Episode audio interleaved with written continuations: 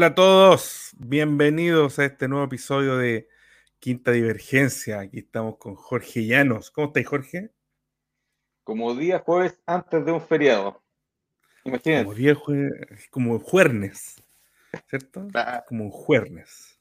Es como, es como viernes, pero eh, más encima del fin de semana es más largo, o sea, más rico todavía. Es más satisfactorio, sí. Oye, ¿y qué manera de, de terminar la semana con la invitada que vamos a tener. Yo estoy muy expectante y se correrá todos mis contactos para que puedan verlo. Si es que no pueden, lo, va a estar disponible en nuestro canal. Se viene una gran conversación, ¿sí o no? ¿Qué te parece? Sí, sobre todo por eh, la temática que ella domina o en la cual ella participa, es muy contingente. Pero no voy a decir nada más, porque ella es la, ella es la protagonista nada más. Vamos a abrir las cortinas de Quinta Divergencia y vamos a dar la bienvenida a Ingrid Von. Bienvenida Ingrid, ¿cómo estás?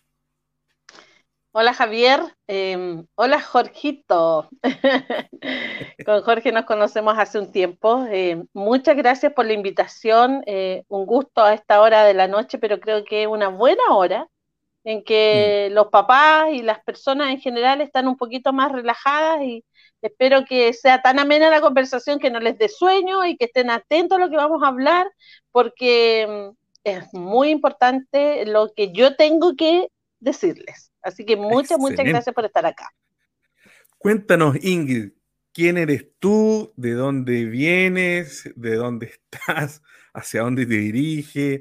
Vimos por ahí que había un perrito, una perrita, no sé. Cuéntanos quién eres tú, cuéntanos. A ver, miren, yo soy, eh, primero que nada, una hija de Dios, una mamá. Soy viuda, hace, todavía no hacen tres años, en viudé. Tengo dos hijos maravillosos y un nieto, una hija de 27, casi 28 y un hijo de 21, casi 22 y un nieto de 10 años. Eh, ya mis hijos ya criados y ayudando un poco con, el nieto.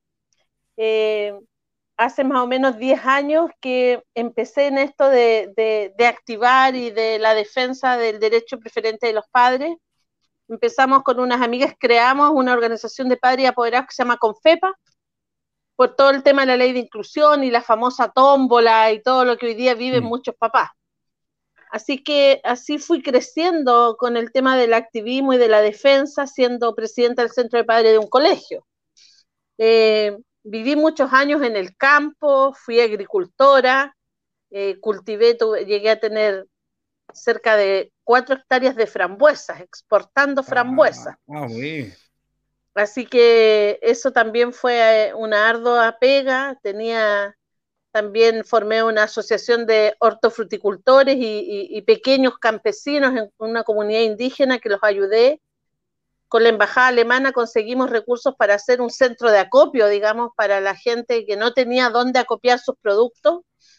Y a las 3 de la mañana partía con mi autito cargado a la feria para que la gente de Valdivia, Puerto Mono, Hornos vienen a Temuco a comprar las verduras. Así que he tenido harto, harto que hacer con el tema de la agricultura acá en la Araucanía. Yo soy de Temuco, nacida y criada, nieto de un, gringuito, un colono alemán que llegó, ¿no es cierto?, acá a, la región. Así es que en realidad esa soy yo, eh, una mamá luchadora, de profesión, perdón, soy arsenalera quirúrgica, ejercí un tiempo pero después como estaba en el campo y todo, me dediqué, a Dios gracias, pude dedicarme a la crianza de mis hijos y para ayudar a mi esposo eh, empezamos a cultivar lo que eran las frambuesas y, lo que era la verdurería, digamos, la, verdura simple y también vendía a, a esposas de pastores y mi gente, digamos, conocía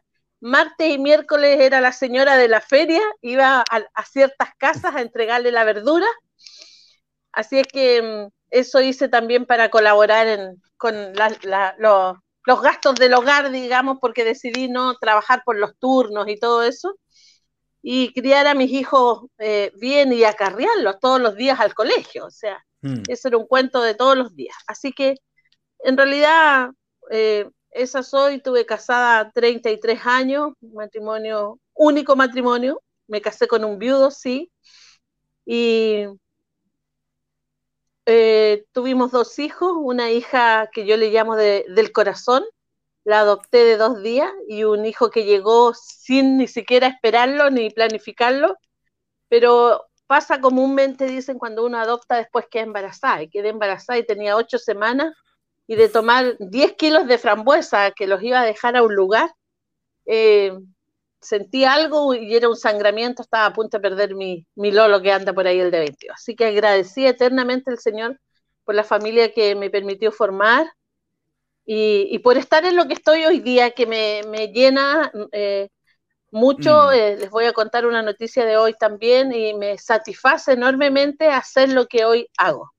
Así que esa es Ingrid Von, una simple mamá. Ingrid, es tremendo. Eh, yo, es una vida, pero Eh, muchas pausas, digamos, que no has tenido con todo lo que nos comenta. Es bien, eh, bien extenso todas las áreas en las cuales estás desarrollado. Eh, yo puse acá una frase, no te has quedado quieta, básicamente. No, no, no. No. no te has quedado quieta y se nota en tu tono de voz la convicción y el empeño que le pones a esta cosa. Nos dijiste que hace 10, 12 años aproximadamente estás en esto de, de esta lucha por el, derecho preferente de los padres de educar a sus hijos. Eh, vamos a ir avanzando hacia allá antes de darle la palabra a Jorge. Eh, ¿Cómo resumirías estos 10 años? Eh, ¿Sientes que ha valido la pena la inversión de estos 10 años en este desafío? Totalmente ha valido la pena. Es, bien sacrificado esto, es muy demandante. cuando hay algunos proyectos de ley que son más específicos, es prácticamente Mira la hora que estamos en un Zoom, por ejemplo, en una transmisión. Hoy día he tenido mm. tres. Entonces, eh, ayer otras tantas, porque es demandante, pero es gratificante que muchas mamás y muchos padres te contacten. Señora Ingrid, necesito que me guíe, necesito que me ayude, tengo una problemática con mi hijo, tengo un problema en el colegio con mi hijo, con, con diferentes personas, desde un profesor a una directora desde un problema de alimentación, de una asignatura, eh, y, eso me llena de, em, no sé si orgullo, pero me llena de gracia eh, al Señor de haber puesto en mí la em, gana de usar los dones y talentos que Él me dio. Creo que eh, estoy convencidísima de que Dios nos coloca en espacios de privilegio que nosotros no nos esperamos.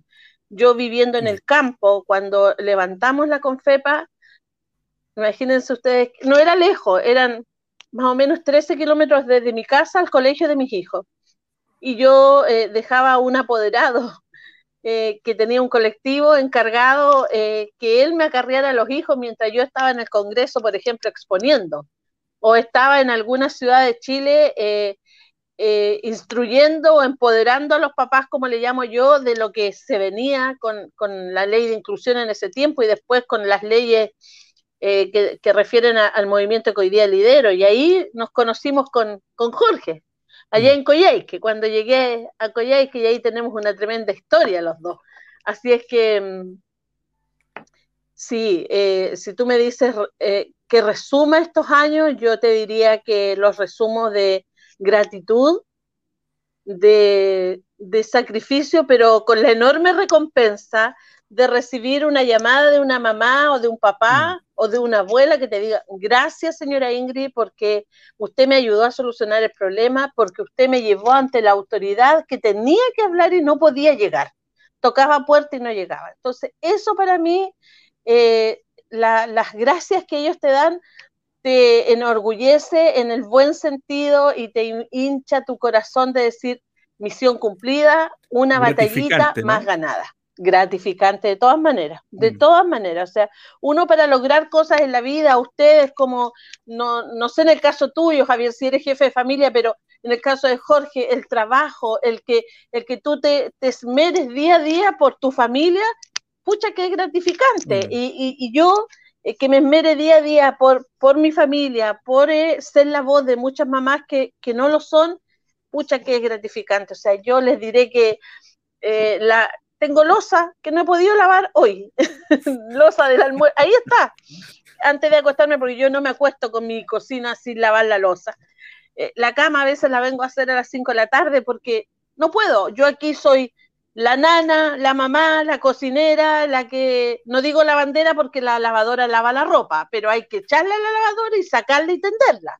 Y después doblarla y colocarla donde haya que colocar. Entonces aquí yo hay que hacer de todo y dentro de eso tener eh, eh, el tiempo y el espacio para todo. Así es que gratificante, esa es la palabra correcta, Javier. Mira qué bien. Jorge, Jorge está ahí con una batería de preguntas. No, Me imagino. bueno, con Ingrid, quizás después podemos comentar eso, lo que la experiencia que tuvimos, o como yo la conocí y supe lo que ella llevaba adelante. Yo, antes de entrar en el tema de lo que ella participa, quería preguntarle Ingrid algo que ella es, muy contextual, hace que todo fuera contextual, pero eh, ¿cómo eh, e, ella dijo que participaba, habló de un pastor que le, llevaba, bueno, me da la impresión que lo que quiso decir es eh, la, influencia de su fe. Usted quería preguntarle Ingrid eh, de qué manera ha influido su, su fe, su, digamos, su compromiso con la fe en lo que tú realizas actualmente. ¿Por qué lo digo? porque yo no me, no sé, yo no me imagino dar el tiempo para una causa, el, dar de la vida de uno, el dar, eh, el dar el tiempo de uno que dar la vida, para una causa que, como la experiencia que tuvimos con Ingrid allá en puede tener muchas veces eh, amargura, mucha frustración, mucha pena, pero seguir adelante con eso. Entonces, ¿de qué manera la, tu experiencia de fe o tu compromiso en la fe eh, ha influido en esta en esto que tú haces, lo que, la decisión que tomaste y lo que sigues realizando? Mira, eh, yo con mucho sacrificio mis padres me educaron en el colegio adventista, junto a mi hermano. Eh, un colegio que en ese minuto, cuando yo estudié, yo egresé el año 80, imagínense ustedes cuántos años atrás, y yo ya tengo 58 años.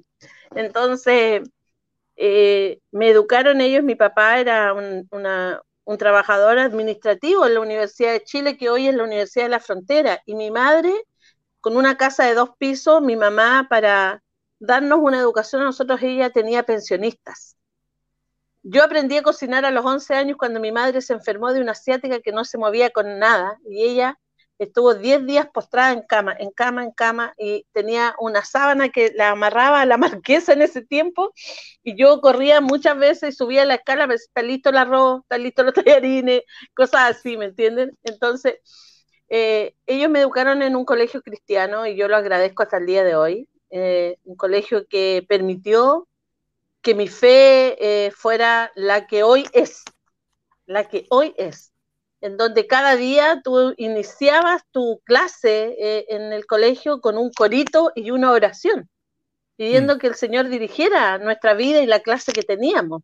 Incluso cuando habían pruebas del ramo que fuera, ¿quién quiere orar? Y orábamos para que el Señor nos ayudase a recordar lo que habíamos estudiado.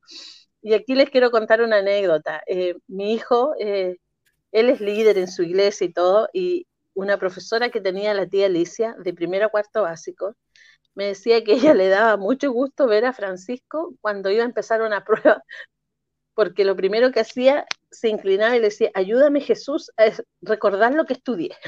Mm. Entonces, porque fue lo que yo le inculqué. Entonces yo creo que la fe que hoy tengo, eh, aunque no digo que no flaquee, porque la parte humana también, eh, lo que uno hace es algo tan maravilloso, pero a la vez de una carga emocional tan grande que también tenemos muchos distractores y mucha gente que no le gusta lo que uno hace o que critica o que le encuentra el detalle y lo agranda, que mejor pudieses haberlo hecho así, que la Ingrid a lo mejor no está haciendo lo correcto. Entonces, eh, pero ahí uno le dice al Señor, bueno Señor, tú me colocaste en esto y, si es tu voluntad, yo siempre pido eso, si es la voluntad tuya que yo siga en esto, vamos abriendo puertas, Señor.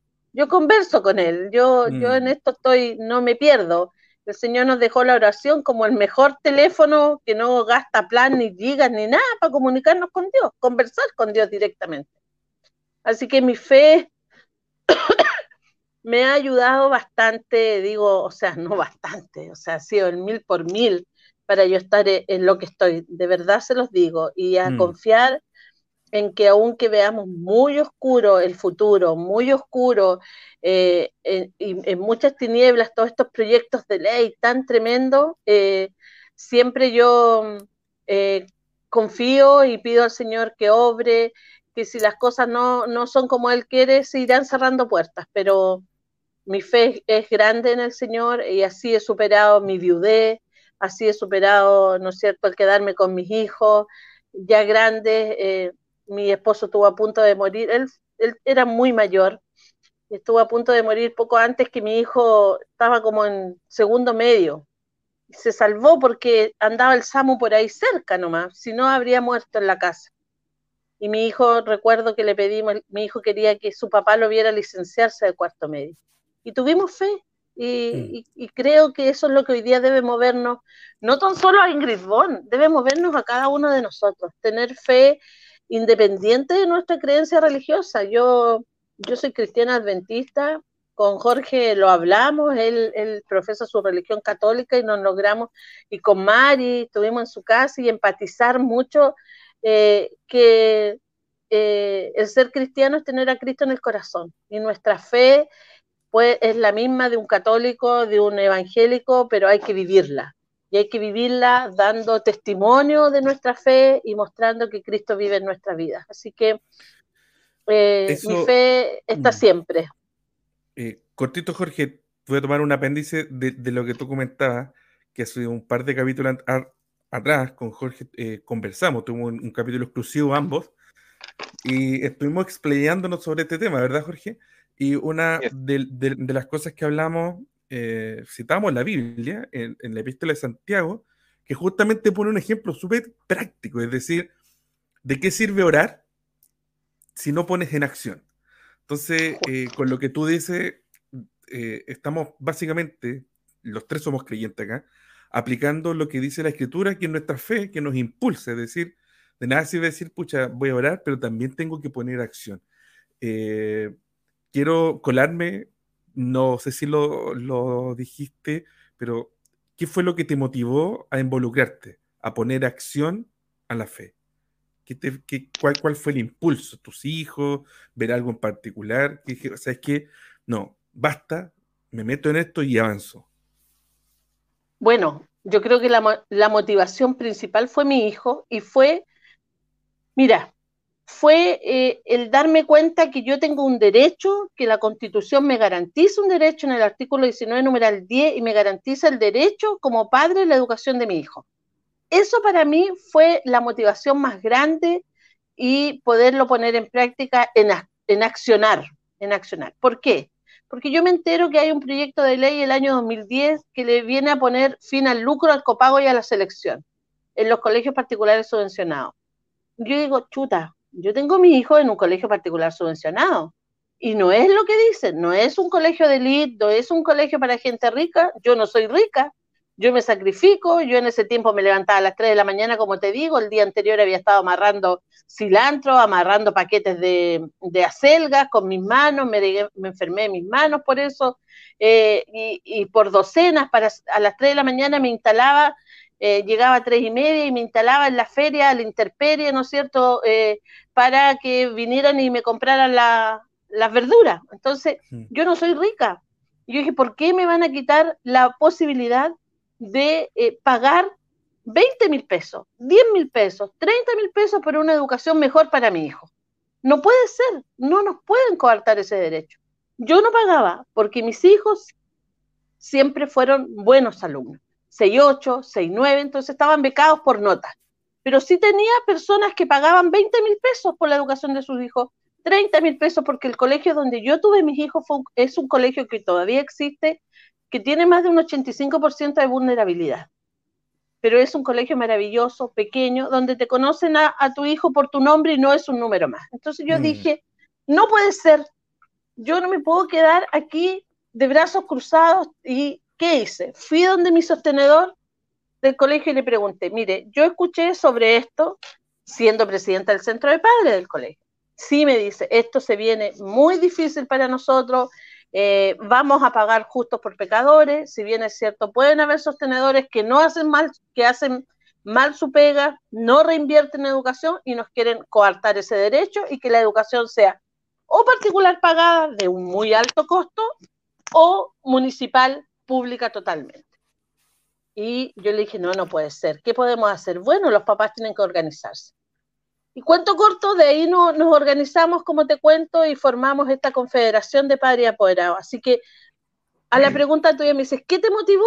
Me motivó defender el derecho que tengo como papá de elegir el proyecto educativo que quiero para mi hijo, defender como papá el colegio que quiero para mi hijo y mm.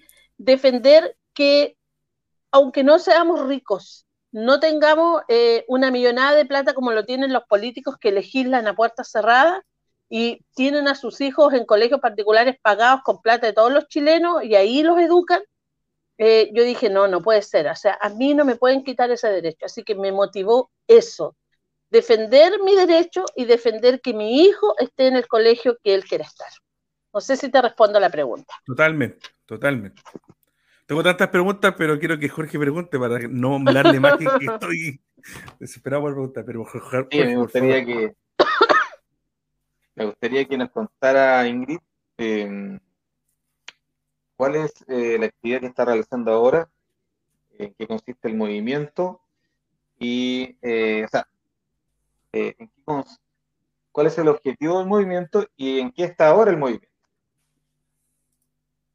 Mira, eh, el movimiento se llama Con mis hijos no te metas. Este movimiento nace en Perú eh, de parte del pastor eh, Cristian Rosas. Él crea este movimiento en Perú cuando se viene el tema del aborto y después el tema de la ley de identidad de género. Entonces, em, con una amiga que la que formamos la Confepa, ella me dice, oye Ingrid, me dice, mira, pasa esto y esto, hay un movimiento, me dice, que se llama Con mi hijo no te metas y nosotros debiésemos tomarlo. y él me dice, yo sé que hay algunas personas que tienen las ganas de tomarlo, pero no tienen la calle. La calle la teníamos nosotros, porque nosotros somos las que estamos en contacto con lo, en el buen sentido, por favor, en contacto con los papás, con los colegios y todo eso. Entonces, Erika me dice, yo conozco a dos personas que, están tratando de armar esto, pero, pero no tienen a las personas idóneas. Y me dice, yo voy a hablar, eh, me dice con la persona que yo conozco, don Andrés, me acuerdo, un señor de apellido Fuente Alba, me parece, pero su nombre es Andrés. Claro, y ella habla con él y él le dice, bueno, si usted nos puede ayudar o algo. Entonces, Erika algo ayudó en eso, estuvo como tres meses y yo no pude eh, acompañar a Erika porque mi esposo estaba en sus últimos días de vida. Esto fue en noviembre del año 2018. Y Erika después tiene un llamado eh, para trabajar en el Ministerio de Educación y me dice, Ingrid, eh, se te necesita, o sea, tú tienes que hacerte cargo de con mi hijo, no te metas en Chile. No hay otra persona, me dice. yo le digo, pero Erika, yo no puedo, o sea, yo estoy con mi marido le digo yo, viviendo sus últimos tiempos, lo teníamos con morfina, y me llama este, este caballero y me dice, Ingrid, nosotros queremos tener una entrevista con usted. Yo le digo, mire, yo de verdad se lo digo, y tristemente que yo estoy esperando que mi esposo fallezca. Yo no puedo ni viajar a Santiago. Ya me dice, nosotros la vamos a esperar, porque nosotros conocemos de usted. Seguramente me googlearon, me estudiaron, o sea, mm. tiene que haber sido así. Y me llaman eh, en marzo, como el 5 de, hacía una semana que había muerto mi esposo. Me llaman y yo le digo, si mi esposo falleció ya hace una semana, porque él falleció el 26 de febrero. Y yo le digo, mire, eh, tendrían que darme un tiempo para yo estar con mis hijos, hacer trámite y puedo ir el otro mes a una reunión. Y así fue, el 7 de abril del año 2018. 19, 20, 21, sí, cuatro años. De 18 yo fui, hablé con parte del directorio y me propusieron eh, poder eh, liderar este movimiento, tomarlo. Eh, yo les expliqué que para hacerse cargo de un movimiento se necesita tener paciencia y hacer, primero que nada, en ese tiempo se nos venía la ley de identidad de género yo le dije, creo que lo primero que tenemos que hacer es empezar a informar a las personas de qué significa la ley de identidad de género, qué trae consigo. No podemos pedirle que la mm. gente hable con los parlamentarios por algo que, desconoce. Entonces aquí hay que hacer un trabajo enorme, un recorrido por regiones y todo. Disculpen, pero yo estoy con un problema de salud y, y, a donde converso me da la tos. Entonces, eh, me dijeron, bueno, nosotros nos vamos a encargar de ver si, si encontramos algunos recursos para que tú viajes a algunas regiones, porque yo tenía todos los contactos con los apoderados de, la, de, los colegios y tengo mm. una tremenda base de datos.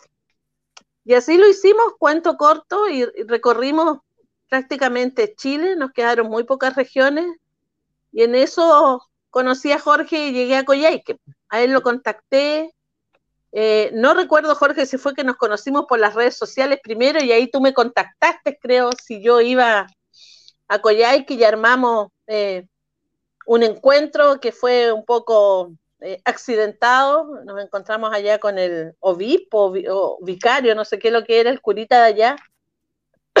Jorge tenía todo armado, todo listo y no, no nos prestaron el local, terminamos llorando. No, pero fue ah, tremendo. Jorge me contó esa historia. Esa es la historia Jorge, ¿no? Esa es la historia.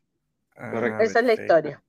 Ahora esa es la historia. Ah, Javier, ahora le creo a Jorge, no. Porque has visto, ahora me crees, dichoso de los que creen haber visto. No, no, no, no, en serio. Pero como volvemos a lo mismo, como la fe es tan grande, se nos echó para atrás el local y así una llamada telefónica, yo llamo y le digo, no tenemos local, Ingrid, no pueden echar eso para abajo, yo de alguna manera veo recursos, arriende un salón en un hotel, ¿cierto Jorge? Y lo arrendamos así de un día para otro o en esa misma tarde, no me acuerdo cómo fue, hicimos nuestra charla y todo. Claro que no llegó toda la gente que esperaban porque nos echaron abajo y LGTBI con banderas haciendo protestas y el sacerdote nos dijo que nosotros discriminábamos a la gente. No hubo caso entender. Él no se cerró en su propia casa, les diré. Jorge, muy sentido porque era su sacerdote, pero yo como no profeso la religión me sentí un poco más eh, con libertad de decirle varias cosas que le dije en su minuto. Y hoy día digo de dónde saqué la valentía para decírselas, pero se las dije en su cara. Dije, usted es un hombre común y corriente y no nos puede privar a nosotros de esto. Bueno, ya no me acuerdo mucho, pero así nos pasaron varias cosas. Mira, y me pasó que en Iquique, yo iba a una reunión, me invitaron allá en Iquique, me compraron los pasajes porque me dijeron, nosotros necesitamos, señora Ingrid, que usted venga a Iquique. Yo le dije, yo no tengo recursos para llegar a Iquique, no tengo. Entonces me dije, no, nosotros, nosotros le compramos los pasajes, le pagamos la estadía, todo. Listo. me compraron pasajes de aquí a Santiago, Santiago y Iquique iba a un colegio yo. Y saben ustedes que tres horas antes que fuera la reunión apedrearon el colegio. Apedrearon el colegio, entonces la gente que me tenía invitada se fueron todos al aeropuerto y la reunión la hicimos en el aeropuerto. en el aeropuerto hicimos la reunión, llegaron alrededor de 30 papás al aeropuerto y ahí hicimos la reunión.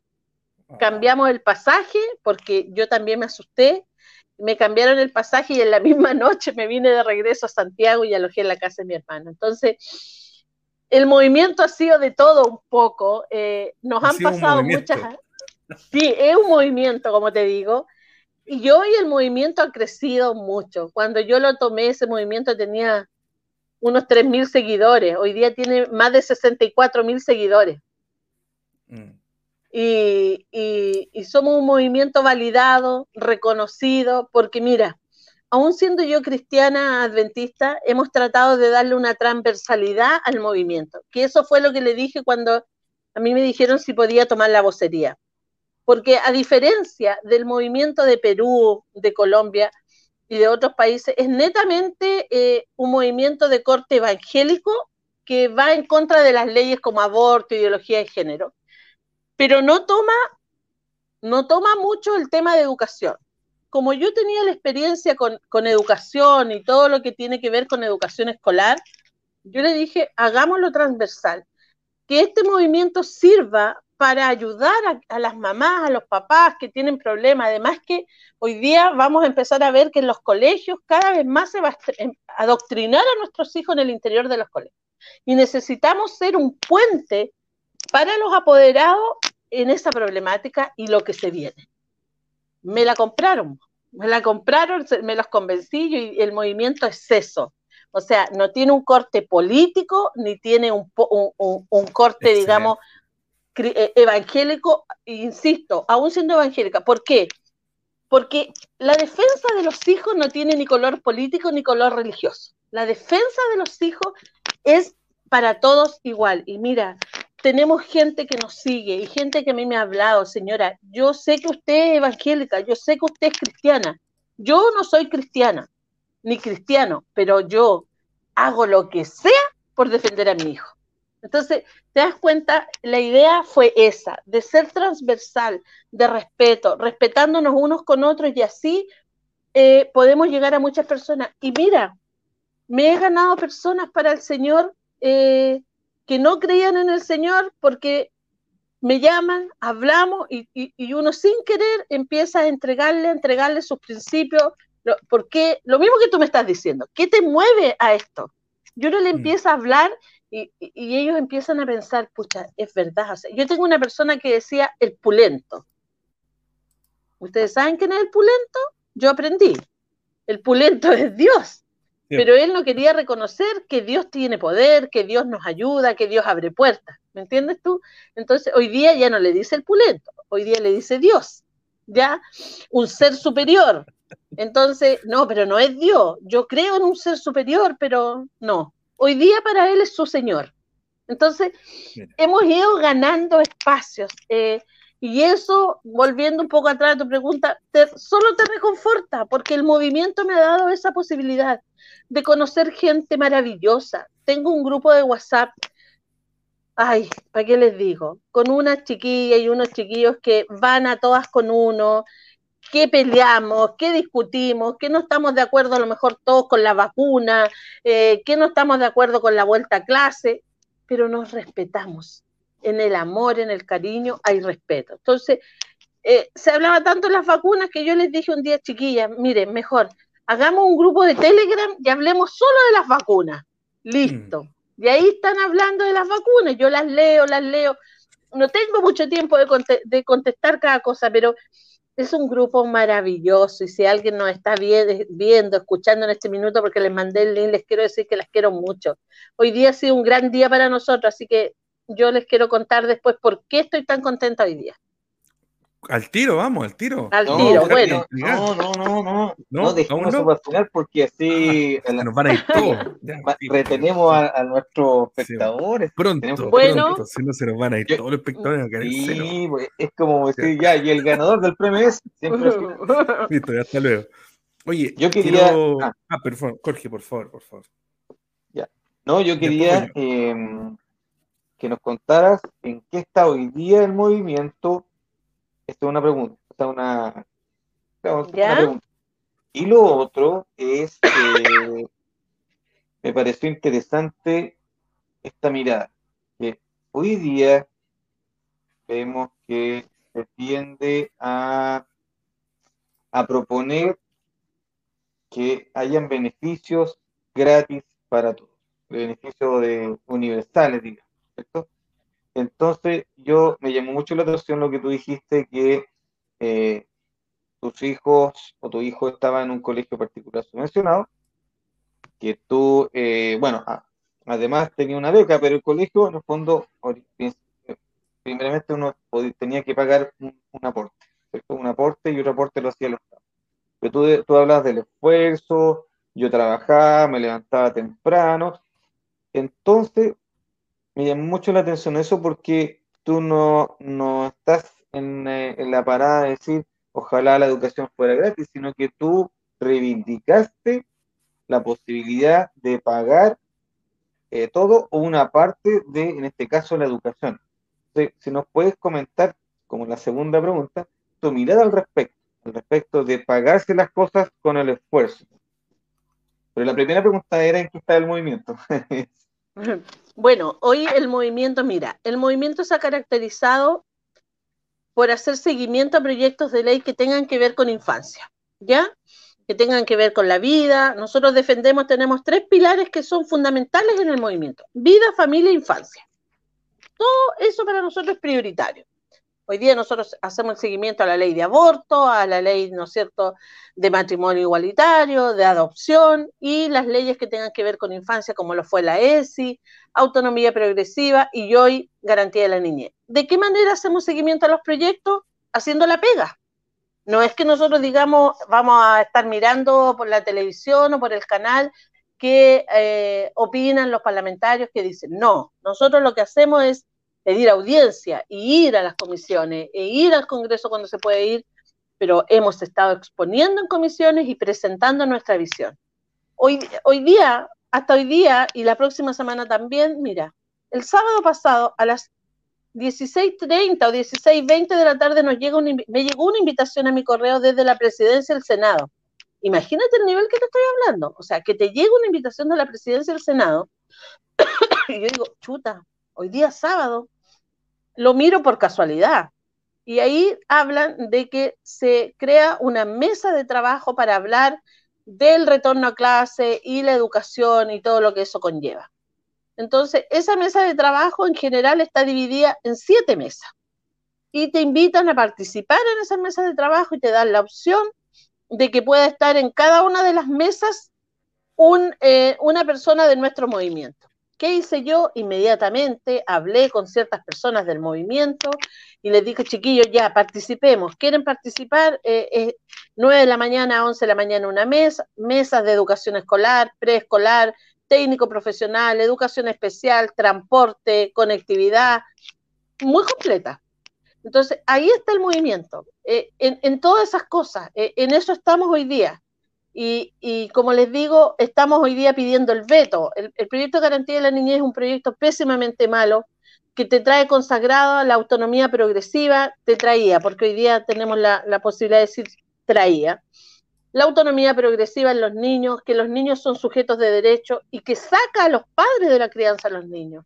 Solo te deja a los padres como meros guías y orientadores. Entonces es un proyecto inconstitucional porque vuelvo a reiterar, la Constitución, artículo 19, número 10, dice que somos los padres que tenemos el derecho preferente en la educación de nuestros hijos y el Estado debe ser garante del ejercicio de ese derecho. Entonces, la ley que fue aprobada, Garantía de la Niñez, tenía consagrado que se sacaba a los padres y daba la autonomía a los niños sin los padres. Que autoriza que los niños, en base a eso, a su derecho y a que son autónomos, pueden usar las tecnologías como ellos quieren porque tienen derecho a una vida privada y el papá no le puede decir nada, que los niños pueden ir y convocar una manifestación. Entonces, no, no, eso nosotros no podemos permitirlo. Entonces, el, movimiento con mis hijos no te metas está en eso. Está no, no en una cosa, está en varias cosas, como te mm. digo. Nos falta tiempo y estamos en esto, en esta instancia como la que ustedes me invitaron hoy, Ah, hoy día en la mañana estuve en un matinal hablando de garantías de la niñez, porque estos son los canales que yo le decía a Jorge, pucha Jorge, qué bueno que vamos a hablar de garantía de la niñez, porque estos son los canales que sirven para que la ciudadanía se informe de lo que sucede en el Congreso a puertas cerradas. Ustedes están en la quinta región y a lo mejor no tienen idea muchos de este proyecto de ley o personas que nos están escuchando. Entonces, el comisijo no te metas lo que hace es esto, empoderar a los padres en decirles, ustedes tienen derecho, no nos ayuden, yo no pido ayuda, lo que yo pido es que se levante cada papá y defienda a su cachorro, defienda a su hijo. No es que ayuda mi hijo, no te metas, ni ayuda a la Ingrid Bond. No es eso, esto no es una, una, una pedida de lástima, por favor, ayúdenos a que el movimiento crezca. No, señores, esto es levantarse y defender a tu hijo, perdón que lo tutee, pero es a tu hijo, no al mío, no al mío. Es, defender cada uno a su hijo. porque para eso hemos sido llamados. El Señor nos pasó nuestros hijos y vamos a tener que dar cuenta qué hemos hecho con ellos. Así que hoy día es vital eso. Esta es una ley mala que destruye la familia, que judicializa los conflictos. Me imagino Jorge, con todos los hijos que tiene, él resuelve los conflictos, ¿no es cierto? Con, como es Jorge, me imagino resolviendo un conflicto con sus hijos, hablándole suavemente, la mar igual, con una paciencia. Pero esta ley lo que te trae es que un hijo te puede demandar, porque crea servicios especiales locales de la niñez, en donde va a haber un juez que va a resolver el conflicto que hoy resolvemos con nuestros hijos en la casa. Entonces, ¿qué va a hacer el juez? Va a primar primero el derecho del niño, que es sujeto, ¿no es cierto?, de derecho, y después el derecho de los padres. Así que como tú ves el movimiento, ahí ustedes lo están diciendo, el movimiento tiene mucha pega, tiene mucho, mucho mm. trabajo y mucho que hacer todos los días. Esto es 24/7, ¿ah? Y bueno, y la segunda parte de la pregunta de Jorge, los beneficios, ¿no es cierto?, de, de, pagar. A ver, mira, eh, nuestro país está dividido, alguien dijo, de Plaza Italia para allá, de Plaza Italia para acá, mirando Santiago, porque ustedes saben que todo cuando hablan estas, estas, estas mentes brillantes, hablan de Santiago y se olvidan que Santiago tiene regiones y, y Santiago no es Chile. Pero sin embargo, hoy día tenemos colegios de élite que no es malo que hayan. O sea, bien por el que puede pagar un colegio de alto costo, bien, pero bien también por aquel papá que puede pagar una pequeña mensualidad porque el colegio que, eh, municipal que le queda cerca de su casa, no le da la seguridad porque está en paro, porque los profesores hacen paro, porque los chiquillos se toman, ¿no es cierto?, el liceo, porque los profesores tienen muchas licencias, o, por una, infraestructura no le gusta, no tiene calefacción, una infinidad de situaciones. Entonces, yo les quiero hacer una pregunta a ustedes. ¿Quién mejor conoce a los hijos que nosotros los padres? ¿La vecina? ¿El vecino? No, somos nosotros los padres quienes mejor conocemos a nuestros hijos. Por lo tanto, en ese sentido, yo creo que no es malo. A nosotros nos decían, estas son las viejas locas que quieren pagar para que sus hijos se eduquen. Así nos decían, con mm. esas palabras, con esas palabras. Pero no se dan cuenta que hoy muchos de estos colegios ya no se paga y, y nunca el copago fue más allá de 80 mil pesos que era el máximo, que son colegios que, los chicos salen saliendo hablando inglés. Aquí hay uno que se llama el Greenhouse y que eh, el copago es de 90 mil pesos, eh, el máximo. Entonces, pero en el común de los colegios que hoy día quedan muy pocos que se paga porque va subiendo la, la subvención y va bajando el copago. Así lo determinó la ley. Y en ciertos aspectos también, en salud, por ejemplo. Mira, ¿por qué nos van a coartar comprar un bono FONASA y ir a ver un especialista? Yo necesito ver un cardiólogo. Me dijeron que no hay hora para cardiólogo en el hospital. No hay hora, porque no están agendando horas porque está todo parado. Pero yo tengo un FONASA y puedo comprar un bono y pedir una hora a un cardiólogo que me la, me la van a dar para agosto, me dijeron hoy día. Entonces, ¿Por qué yo voy a coartar el comprar un bono? ¿Por qué yo voy a coartar, por ejemplo, el comprarme una casa y poder pagar, eh, ¿no es cierto?, un dividendo por la casa. ¿Por qué me lo van a coartar? ¿Qué exceso que pagas el doble de la casa? Sí. Pero hoy día lo gratis no siempre eh, es lo mejor, no siempre se aprecia. Mira, y yo en esto soy bien cuidadosa de, de hablar respondiendo a la pregunta de Jorge hoy día hay mucha gente eh, que lo único que espera son los bonos que les da el Estado, independiente del gobierno de turno. Yo aquí no voy a hablar de ningún gobierno en especial, pero hay mucha gente que está acostumbrada a recibir bonos, a que todos se lo den. Nosotros cuando creamos la Asociación Hortifruticultora en el campo, yo me conseguí a través del embajador de Alemania, me conseguí los recursos para levantar el centro de acopio. Pero yo les dije a ellos, yo me consigo los recursos, pero aquí la mano de obra la colocamos nosotros. Y ellos se levantaron, y ellos levantaron su galpón, y ellos lo hicieron, y yo era la cocinera. Yo les cocinaba con dos señoras más. Nos demoramos como 20 días en levantarlo. Pero mira, siempre hay que pensar en un plan autoayuda. Yo te ayudo, pero tú pones la otra parte. O sea, no acostumbrarnos a que todos nos den. Eso no es bueno. No se logra apreciar, no se logra valorar lo que tiene. Al parecer, cuando a uno le cuestan más las cosas, cuando más se valoran. Y creo yo que eh, el, dar, dar, dar mal acostumbra a las personas. Y eso no crea una sociedad eh, buena, creo yo. Y no crea a personas, no hace crecer a las personas socialmente ni espiritualmente. Yo creo que es bueno que se den los bonos para aquellas personas que, que están pasando problemas, pero no nos acostumbremos a que todo se nos dé. No nos acostumbremos a que todo se los dé. En la educación creo que no es malo que uno pague, aporte un poco por la educación de sus hijos, porque ojalá, ojalá fuera la educación gratis para todos, pero ojo, que sea una educación gratis de calidad.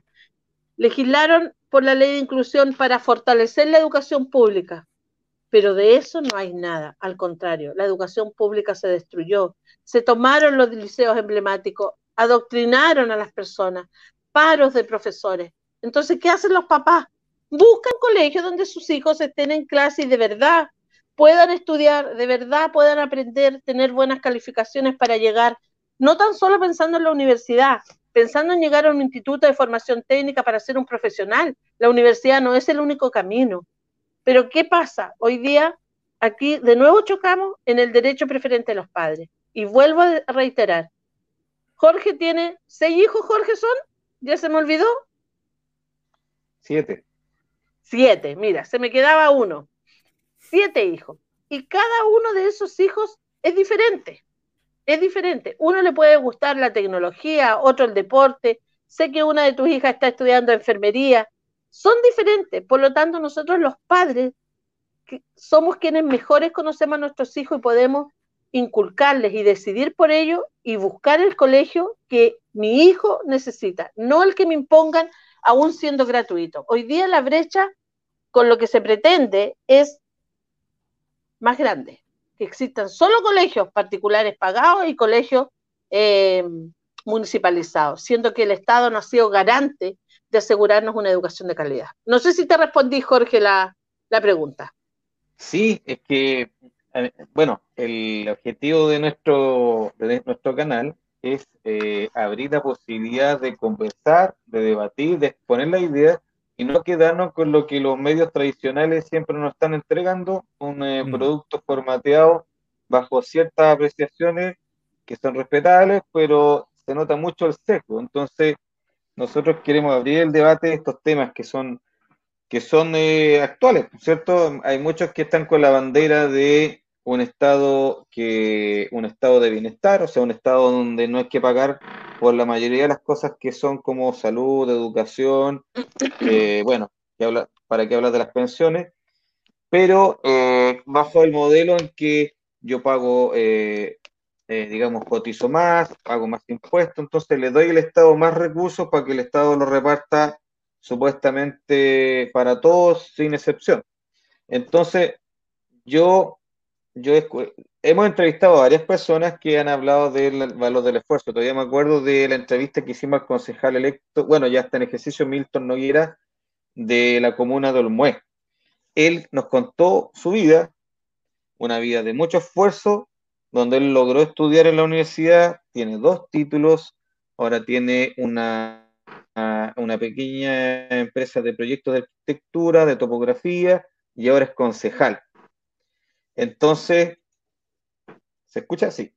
Entonces, ahora que tú comentas esto de, tu, sí, tú comentas tu interés eh, de mantener el, el, digamos, el derecho de poder pagar un poco más y poder escoger el establecimiento de educación, eh, por eso me llamó la atención, porque hoy día nadie se atreve a comentar esto. Es como que diera miedo decir o reconocer que yo siento el derecho de poder pagar por algo. ¿Ah? Todos están en el, en el discurso de educación de calidad y gratis. O sea, como que, todo, como que fuera fácil decirlo y quedamos bien con todos, y son pocos los que se atreven a, eh, digamos, reivindicar el poder esforzarse para conseguir algo mejor. Entonces, yo quería hacerte otra pregunta, no sé si Javier quería hacer una pregunta, pero antes que se me olvide, siempre digo lo mismo para que me escuchen, es que, eh, eh, ¿por qué piensas tú que a pesar de que se hizo esta modificación para que, digamos, para que la tendencia fuera a que, bueno, que los sostenedores no hicieran lucro con la educación y se tendiera a, a un modelo más manejado por el Estado como esto, esta, esto que se dice, digamos, en forma despectiva, que es una tómbola, que no es exactamente una tómbola, pero es lo más parecido a una tómbola. Eh, ¿Por qué piensas tú que se debiera mantener el, modelo de colegio subvencionado donde uno pueda pagar? Eh, digamos, porque también existe la educación pública que es gratuita. Eh, ¿Por qué no se ha logrado lo que se persigue? Porque tú dices que la, los colegios, la educación municipal o la educación pública no ha mejorado, no es de calidad. ¿Qué piensas tú que ha pasado? A ver, yo voy a, tengo una ayuda de memoria aquí, ¿ya? Mira, em, no es que les voy a, voy a tocar un tema. Em, dijo el Rumpi. Miren, em, ¿qué sucede? ¿Por qué la educación pública no ha mejorado? No ha mejorado la educación pública. ¿Por qué? porque están administradas por eh, alcaldes y porque depende del color político que tenga el alcalde. Aquí hay un gallito político. Se ha utilizado la educación como un medio de eh, ir en contra del gobierno de turno o ir a favor del gobierno de turno. Y esto se lo digo con mucho conocimiento de causa, chiquillos. Miren, en los colegios particulares subvencionados prácticamente no hay paro de profesores. No hay, porque es administrado en un 75% los que eran sostenedores y hoy directores de las corporaciones o fundaciones que se formaron son los mismos directores del establecimiento y dueños de, que eran de ese colegio y lo levantaron. En cambio, la educación eh, municipal, eh, a excepción de los servicios locales de educación, que es donde debe traspasarse toda la educación pública, son los alcaldes. Y los alcaldes eh, trabajan ideológicamente. Hoy día, el año pasado se entregaron muchos recursos para el tema de los colegios para prepararse. Hasta el 8 de enero de este año tenían para eh, entregar su plan retorno a clase. Y se le entregaron nuevos recursos para eso, para hacer las divisiones, para eh, eh, tener el alcohol, habilitar los dispensadores, todo lo que conlleva a el plan paso a paso.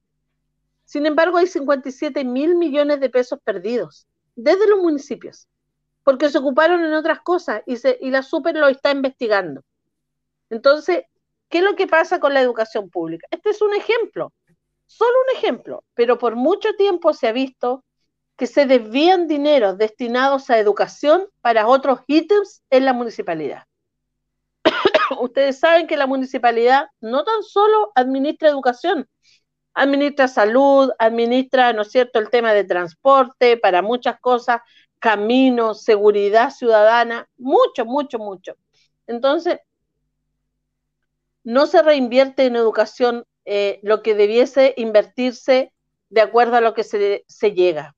Hoy día tenemos alcaldes que se han arrancado con la plata. Carolina Toa en Santiago se arrancó con miles y miles de millones de pesos de, de, de la ¿cómo se llama? Las imposiciones que había que pagarle a los profesores.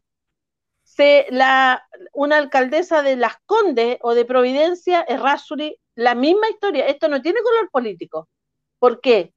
Porque los alcaldes ya se ha comprobado que no son buenos administradores de lo que es educación, porque es mucha la plata que les entra. El sector municipal recibe el 33% más de subvención que los particulares subvencionados. ¿Por qué? Porque los particulares subvencionados tenían y tienen todavía algunos un poquito de copago que se llama. Entonces yo creo, Jorge, eh, abiertamente que la educación pública no ha mejorado por eso, porque está siendo administrada por personas que no reinvierten la plata que les llega para educación. Y el sector subvencionado ha ido creciendo en qué sentido? En el sentido en que eh, se le impuso, como se llama, una lista de supermercado y porque sigue eh, invirtiendo en educación. Sí tengo que decir que hay muchos establecimientos educacionales que empobrecieron su proyecto educativo, porque hoy día están restringidos en el uso de los recursos. Hoy día tenemos colegios que antes tenían algunos talleres extraprogramáticos, tenían selección de básquetbol, por ponerte un ejemplo. Eh, y, y podían ellos gastar y desviar dinero porque el administrador era el propio sostenedor. Sin embargo, hoy día hay muchas restricciones, entonces hay proyectos educativos que se han dedicado exclusivamente a lo que dice esta lista. Es bueno y es malo. ¿Por qué? Porque te digo yo que aquí pagaron justo por pecadores, que habían sostenedores que no hacían la pega y que tenían un colegio por plata, claro que lo habían. ¿Se acuerdan de la Cuca, que se llamaba, que era dueña de restaurante y era famosa donde la Cuca. Bueno, camina con ella justamente, ella tenía un colegio, pues.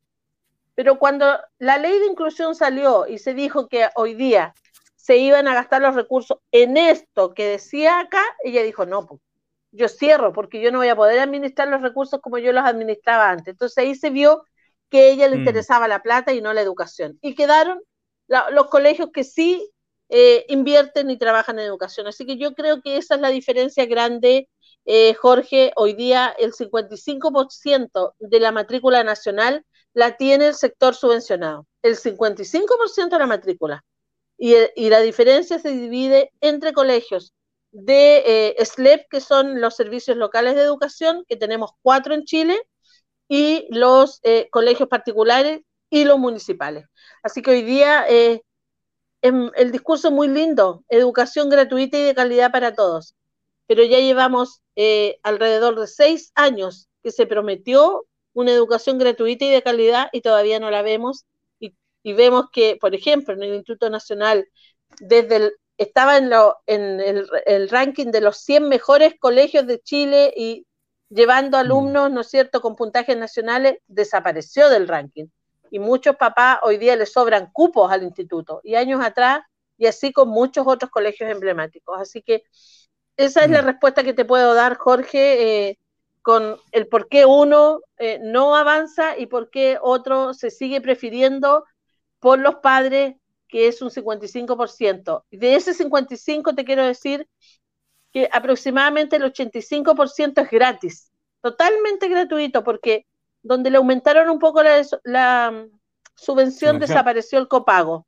Y los colegios de más alto copago son los que hoy día todavía los padres los eligen para eh, tener una educación un poquito mejor. Mm. Eso. No sé si te contesté. Sí, sí. O sea, en el fondo los alcaldes, eh, digamos, se con, la teoría de que eh, el, alcalde como figura, como, ah, eh, digamos, protagonista del Estado, protagonista fiscal, funcionario fiscal, es un mal administrador per se, porque su objetivo es muy amplio, se mete todo en un saco común, una bolsa común, y de ahí empieza a redistribuir, eh, digamos, con demasiada libertad. Claro. Ingrid, eh, te quería ir a otro tema. O en realidad no es otro tema, sino que es, otro, otra arista, porque estamos conversando sobre lo mismo. Mira, eh, te voy a mostrar una imagen eh, que es la siguiente. Esta es una película que salió el año pasado. Se llama Willoughby's. El año 2020. bueno, yo tengo tres hijos de 6, 4 y 2 años. Y con mi esposa hemos estado viendo algunos eh, canales en YouTube donde van eh, desmenuzando, por así decir, las películas infantiles que van apareciendo. Y uno dice, oye, qué entretenía esta película. Pero hay personas que la analizan a fondo. Y esta película, Willowbees, eh, habla sobre que hay tres niños, o cuatro niños que están ahí, que quieren eh, salir, quieren salir a, pasear, quieren eh, ir de vacaciones y el objetivo es literalmente deshacerse de sus padres. Y la película plantea la idea de que tienen que matar a sus padres, a sus padres. Pero lo, dice de esa manera, los vamos a matar. Y plantean toda una estrategia de cómo matarlo por acá, por allá, y presenta un odio entre los padres versus los hijos, eh, eh, en cierta manera como ilustrando el modelo antiguo o el modelo de, una pareja eh, heterosexual, que sería lo incorrecto, ¿verdad? Versus una pareja homosexual que, que, finalmente los van a adoptar. Entonces, te pongo eso como contexto. Esta es una película del 2020 de Disney. O sea, no es una cuestión, no es una productora alternativa, no es de Disney. 2020. Eh, y luego te quiero eh, poner también como contexto lo siguiente, que es, eh, déjame buscarlo acá, tu, tu, acá.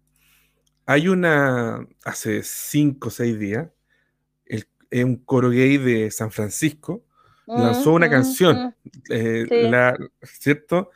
Ellos dicen que es una sátira, que es una broma, pero una de, de las frases que dicen, eh, que me, pareció pero impactante, la, la tengo marcada por acá, dice, la canción continúa, dice, vamos a convertir a tus hijos, pasa poco a poco, en silencio y con sutileza y apenas lo notarás. Puedes alejarlos de la, de la discoteca, advertirlos sobre San Francisco, hacer que usen pantalones plisados, no nos importa nosotros convertiremos a sus hijos, los haremos tolerantes y justos. Entonces, eh, mi pregunta es, em, ante estas situaciones que se están viviendo, este bombardeo de esta agenda LGTBI, etcétera, em, tan de manera evidente contra la crianza de los hijos, muchas de las personas han optado por eh, comenzar eh, una educación desde el hogar, un homeschool. Eh, y eso ha ido eh, creciendo fuertemente en los últimos años. ¿Cuál sería tu mensaje? ¿Cuál sería tu reflexión respecto a lo que estamos viviendo? sin duda que hay un trabajo como el que tú haces con el movimiento, que es un trabajo legislativo, donde lo invitan, exponen la opinión, pero ¿qué pasa después cuando esa ley se, se, promulga y ya está en las redes, ya está en las reglas, pero esta agenda ya se desató? Entonces, ¿Qué podemos hacer nosotros como padres? ¿Cuáles son las herramientas?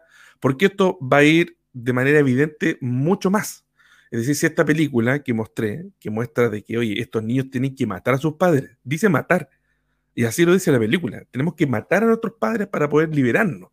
Entonces, va sembrando eso en, nuestros hijos, y tú lo comentaste, es tiempo de defender a nuestros cachorros, toma esa palabra. Eh, ¿Cómo lo hacemos? ¿Qué herramientas tenemos? muchas herramientas. La canción de estos niños dice, eh, no te vas a dar cuenta y te vamos a ir, ¿no es cierto?, quitando los hijos. Eh, no significa que no los dejes ir a la discoteca y te los vamos a quitar.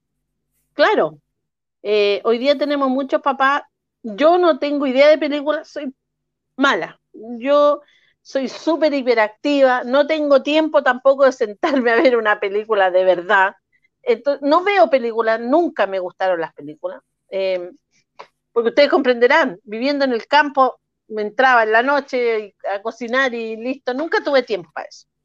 Pero mira, esto es una agenda, se llama Agenda 2030. Son 17 objetivos sustentables en donde están todos los ministerios y en todos está la inclusión de la comunidad LGTBI, en todos porque esta es una agenda que viene de la ONU, UNICEF, la CEPA, todo junto. Entonces, Netflix, Disney, ¿no es cierto? Todo esto, este, eh, esto, fábrica de películas para niños están encargadas de hacer lo que dice el video, pues.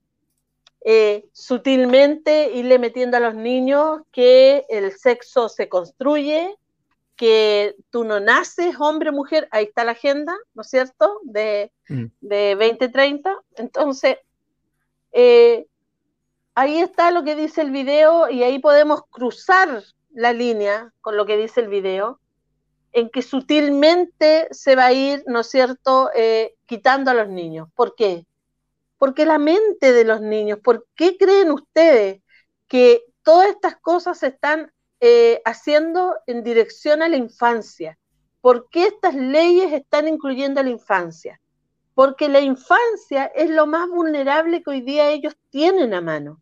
Ellos no pueden adoctrinarnos a nosotros ya viejos, no pueden, porque nosotros tenemos la película clara, porque tenemos discernimiento, porque estamos maduros psicológicamente, a excepción de algunos pasteles o pastelazas que no están maduros, pero en general estamos maduros. Entonces, ¿por qué el adoctrinamiento a los niños?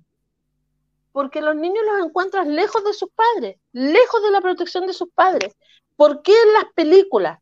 Porque los niños es más fácil para nosotros, oye, déjate de molestar, toma, aquí está el control, te pongo una película y yo me hago mis cosas y yo voy...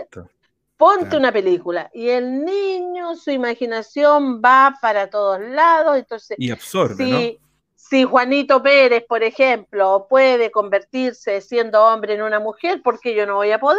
Es lo más fácil que hay. Entonces, esto está avanzando a pasos agigantados. Está avanzando en los colegios. No se olviden que tenemos un acuerdo de solución amistosa, el acuerdo ASA, que obliga al Ministerio de Educación a tener planes y programas para comunidades LGTBI. Los obliga porque es un acuerdo de Estado. Pero ojo, lo que no obliga es, lo obliga a tenerlo como plan, pero lo que no obliga es que nosotros como padres aceptemos esa educación para nuestros hijos. Entonces, aquí te voy a contestar la segunda pregunta que tú me haces. ¿Qué hacemos? Simple. Lo que tenemos que hacer es empezar a despertar y preocuparnos. ¿Qué películas ven nuestros hijos? ¿Con qué amigos se conectan? ¿Qué páginas ven los niños en, los celulares? Hoy día los niños están todos con este aparato por el tema de las clases. O esto, la mm. tablet, o el computador. Entonces, aquí creo yo, y hoy día en el matinal que me invitaron en la mañana me decían, ¿por qué crees tú, Ingrid, que hoy día hay una, hay una sensación de que las familias se están destruyendo, que los niños están sueltos, están solos? Bueno, yo voy a responder acá lo mismo que respondí en la mañana. Es porque hemos cedido nuestro lugar, es porque hemos perdido, ¿no es cierto?, el foco para el cual nosotros hemos sido llamados a la crianza de nuestros hijos. Porque mm. hemos entregado nuestro rol a otros. Por ejemplo, los colegios. Nosotros entregamos, yo no, pero eh, muchos papás entregan sus hijos en marzo al colegio y nunca más se vieron. Miren, en kinder, primero básico, segundo básico, van los papás a los actos, van los papás a reuniones, pero a medida que van creciendo, ah, el niño tiene que actuar, que actúe, le compraré el disfraz, pero ya no me preocupo de irlo a mirar. no voy a la reunión porque no van a entregar notas. En la primera reunión de apoderados, que es lo que yo siempre digo y lo reitero, y quienes me han escuchado otra vez van a decir, va a decir lo mismo, y lo vuelvo a decir. En la primera reunión de apoderados, cuando la profesora dice, ¿quién quiere ser presidente de curso? ¿Quién quiere tomar un lugar en la directiva o ser el delegado? Nosotros lo primero que hacemos, que no nos vea la profe, para que no la voy a mirar, voy a desviar la mirada, me voy a esconder para que no me cache y no me entregue a mí un cargo en el curso. Tremendo error. Lo que nosotros tenemos que hacer es parar el dedo, levantar la mano, ponerme de pie y decir, ¿sabe qué más, profesora? Yo quiero tomar ese lugar. Esos son lugares que nosotros le hemos entregado a gente que no tiene los valores ni los principios nuestros de resguardar a nuestros hijos. Todos estos liceos emblemáticos y muchos liceos están tomados por centros de padres que no protegen a la familia. ¿Por qué? Porque ellos han sido adoctrinados para eso. Tómense esos espacios, tómense los centros de padres para que ustedes puedan hacer y deshacer. Existen los consejos escolares. Ahí nosotros debemos incidir y debemos nosotros eh, pedir que toda charla, toda eh, actividad extraprogramática se vea primero en el Consejo Escolar y ahí nosotros saber de qué se trata. Hemos bajado, miren, en Rancagua, yo hace dos años antes de la pandemia se contactó conmigo un presidente de un centro de padres y me dice, señora Ingrid, tenemos un problema. Se le va a dictar una charla la eh, organización APROFA, que es de la Fundación LGTBI, se va a dictar una charla sobre el tema de eh, la transexualidad y el tema de ideología de género a nuestros niños. En dos turnos, uno para niños de séptimo año básico a primero medio y otro para niños de tercero, de segundo a cuarto medio. ¿Qué podemos hacer? Yo le dije, pídanle al encargado de convivencia escolar y a la psicóloga que la charla primero se la den a ustedes. Que ustedes escuchen la charla y ahí ustedes decidan si es una buena charla para sus hijos. Pisaron el palito en el colegio y decidieron un día a las 2 de la tarde dar la charla. Y la Ingrid Bond viajó a Rancagua, yo estaba en Santiago, y pasé como una apoderada común y corriente a escuchar la charla con el grupo de apoderados. Y ahí nos dimos cuenta y se dieron, yo no pude hablar, pero yo les hablaba a ellos y les decía, y ahí nos dimos cuenta de lo que pretendían hacer con esa charla. Miren, tan simple como eso, si esos papás no hubiesen estado en el centro de padre como presidentes de curso, esa charla habría pasado coladita, coladita. Mm. Era solo para enseñarle a los niños que ellos podían transcribir, que ellos podían elegir, que ellos podían ser lo que ellos querían. Mm. Se te fue el audio. Entonces, tu ¿Se me fue? Ahí sí, ahí sí. Ahí sí. Ahí, pero ahí volvió. Entonces, ya. Entonces, lo que, lo que yo, respondiendo a tu segunda pregunta, ¿qué podemos hacer? Levantarnos, creernos el cuento y hacer eco de lo que hoy día la Constitución resguarda, que es el derecho que tenemos en la defensa de nuestros hijos. No entreguemos el rol que a nosotros nos corresponde al colegio, al Estado, como pretende. Así mm. que Hoy día hay muchas cosas que hacer. Mire, todas las viejas como yo, las señoras como yo y papá tienen el Facebook aquí. Hay redes sociales. Compartan las noticias. Métanse a la página de Con mi hijo no te metas Chile. Con mis hijos no te metas Chile. No se necesita ni clave, ni solicitud de amistad. Métanse, cachurén. Yo digo cachurén, busquen, hay videos, hay noticias compártanla, es libre la página para todos. Compartan las noticias e infórmense de lo que viene y lo que hay que hacer hoy. Mañana va a ser mm. tarde, mañana va a ser tarde. Hoy día es cuando tenemos que empoderarnos y vigilar a dónde está conectado nuestros hijos, a dónde va, con qué amigos, qué lee nuestro hijo. Eso es totalmente tarea nuestra, responsabilidad mm. nuestra. No sé si te contesto, Javier. Totalmente, totalmente. Mira, e-, esta conversa está eh, muy interesante, el chat está bien activo. Eh, yo creo que vamos a, si tu agenda así, ya que está hablando de agendas para allá para acá, si tu agenda así lo permite poder tener una, una, segunda reunión, una, segunda entrevista. Mira, quiero saludar a las personas que han estado comentando, que están eh, conectadas a esta transmisión. Cardenis Hernández nos mandó un saludo hace un ratito. Janet Rivera te decía muy buenas noches, Ingrid Bo, un saludo. Eh, Andrea, también Daniela Gaete, eh, Bárbara Campos Araos, que también la tuvimos acá conversando eh, respecto a lo que tú comentabas. Grande Ingrid, saber aprovechar los dones que Dios te dio de la mejor manera posible. Caro Badilla también ahí dando sus aplausos. muchos saludos para la Ingrid, tremenda mujer, etcétera, etcétera. Marcia Espinosa por acá. Hay una frase acá interesante que cuando hablábamos de que no solamente es oración, sino acción, entonces acá oración, como, como una palabra bastante interesante. Y respecto de lo, de lo que comentabas en la experiencia de los colegios, eh, acá Daniela Gaeta dice, trabajé en un colegio particular subvencionado cristiano, Colegio Nazareo, con más del 90% de vulnerabilidad, y veo cómo se invierte el dinero en mejorar la educación de los estudiantes aún en tiempo de pandemia. Mira, acá Esther Morales dice, es verdad, yo tengo un hijo en una escuela particular subvencionada y he visto cómo trabajan desde la sostenedora hasta los asistentes en poder dar una educación de calidad. Y finalmente acá, eh, no, no, finalmente acá Marcia, eh, cuando hablamos de cuál es la responsabilidad de nosotros como padres, eh, ella dice, como padres tenemos que informarnos de los proyectos de ley que se están tramitando en el Congreso y pelear por frenar los malos. A los diputados y senadores les importan los votos, hay que contactarlos. Daniela también reafirma el punto y dice, como padres debemos levantar la voz en la escuela sobre el adoctrinamiento, pero además debemos hacer nuestro trabajo en el hogar. Esta frase me, me encantó.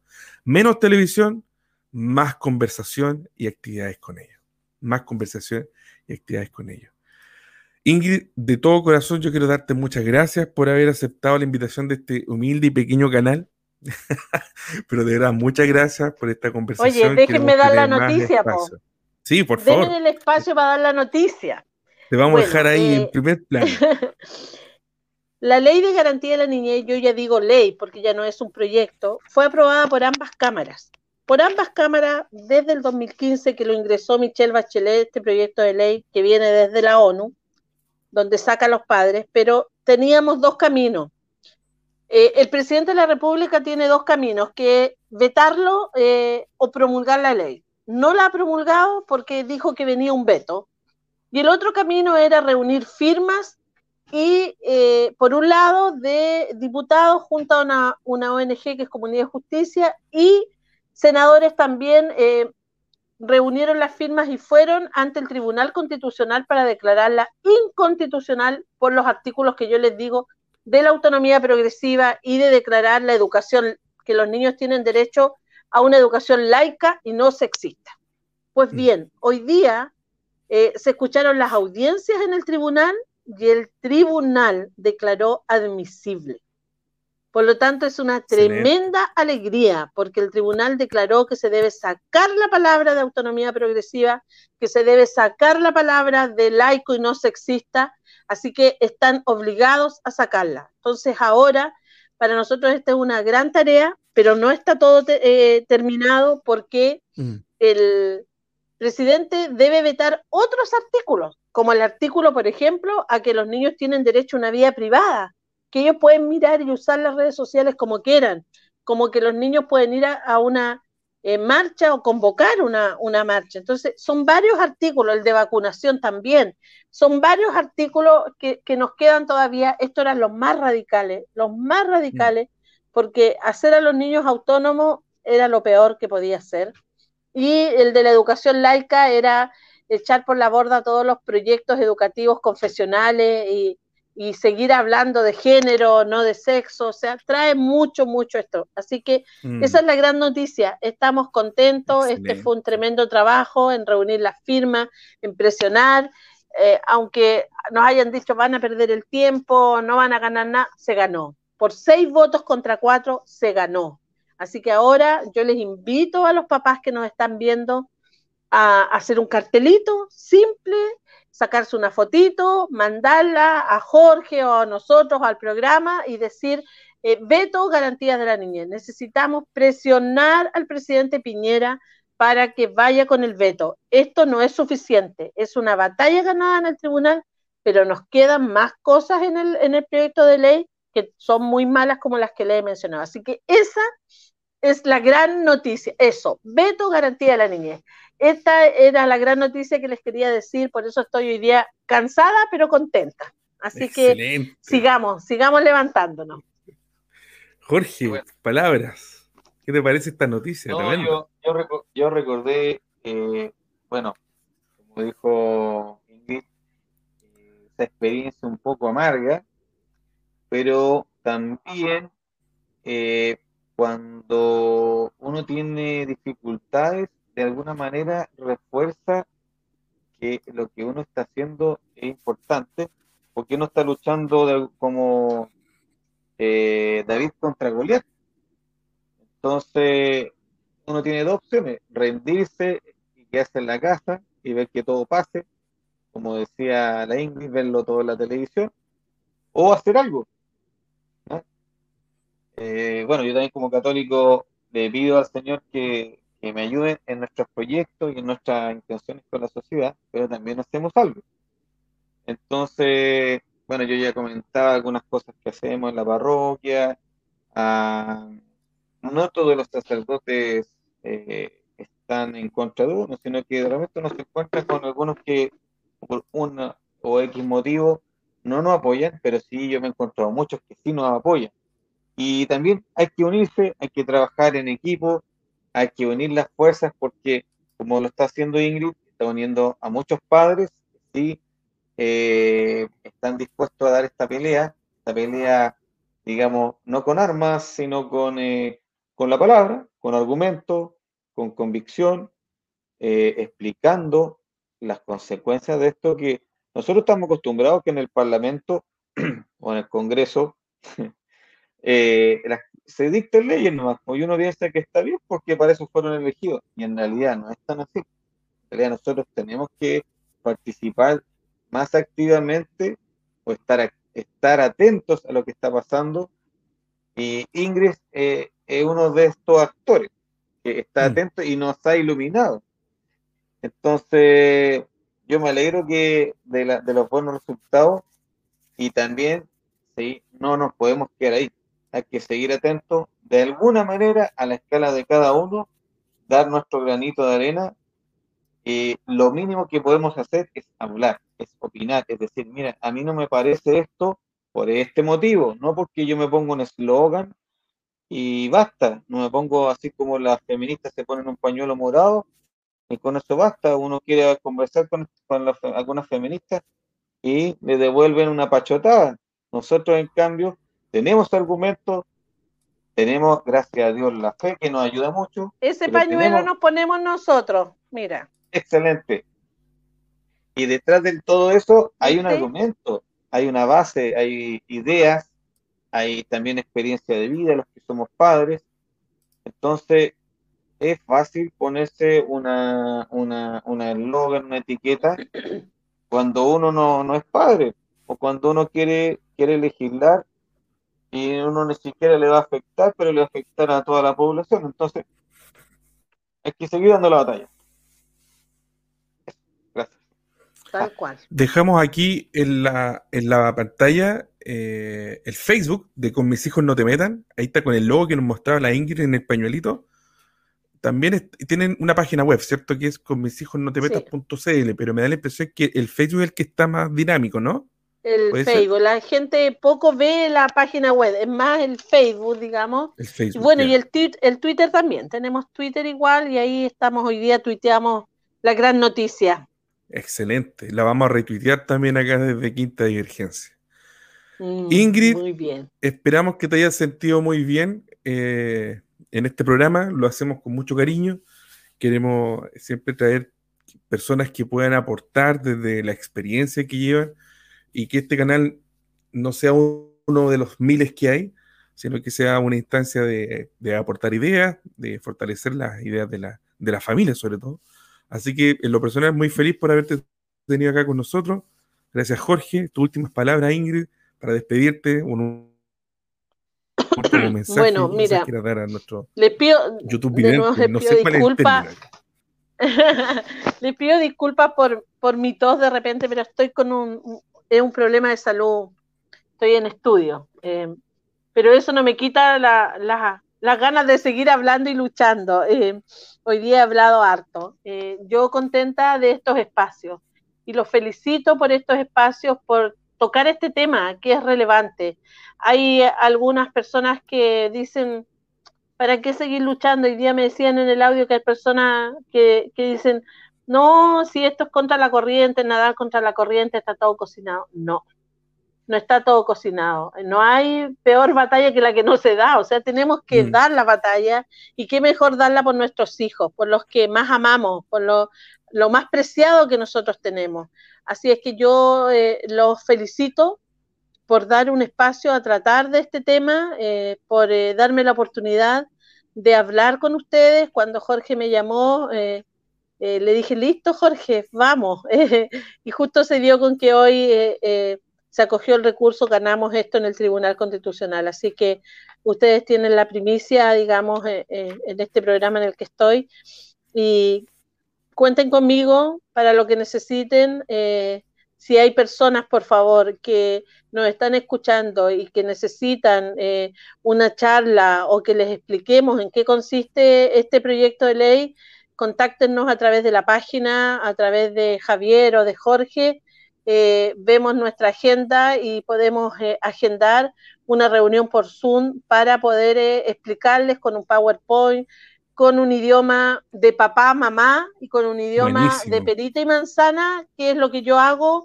Nada de tanta eh, cosa jurídica ni nada, porque yo no soy abogada, pero sí de, desde la expertise que tengo y eh, poder explicarle a cada uno. Así que yo les ofrezco esa ayuda, eh, si hay hermanos de iglesia, si hay apoderados, yo estoy para servirles y para poder ayudarles a comprender esto y tengan el ímpetu y las ganas de eh, conformar este tremendo ejército de papás que le llamo yo en la defensa de sus hijos. Así es que eternamente agradecida, Javier, un gusto haberte conocido. Jorge, nuevamente un gusto, amigo, cariños a la familia, a, a tu amada Mari. Así es que cuéntenos más conmigo para cuando sea necesario y cuando, bueno, si sale el veto, quizás ahí podemos volver a, estar juntos y comentar en qué consiste el veto y qué podemos hacer, porque vamos a necesitar ayuda. El veto hay mm. que eh, pedirle a los parlamentarios que voten la admisibilidad del veto, así es que hay harta tarea que hacer. No ha terminado aún el asunto. No, no, no. La batalla sigue. Sigue. ¿Mm? Está muy bueno esto, pero todo lo bueno también llega a su fin este primer capítulo. De verdad, muchas gracias Ingrid, gracias Jorge. Nos estamos viendo entonces en un próximo episodio de Quinta Divergencia. Un abrazo. muy bien, cariño. Un abrazo a todos. Chao, chao. A todos los que nos vieron hoy día. Sí, sí, sí. Bien movido. Chao, Adiós. Chao.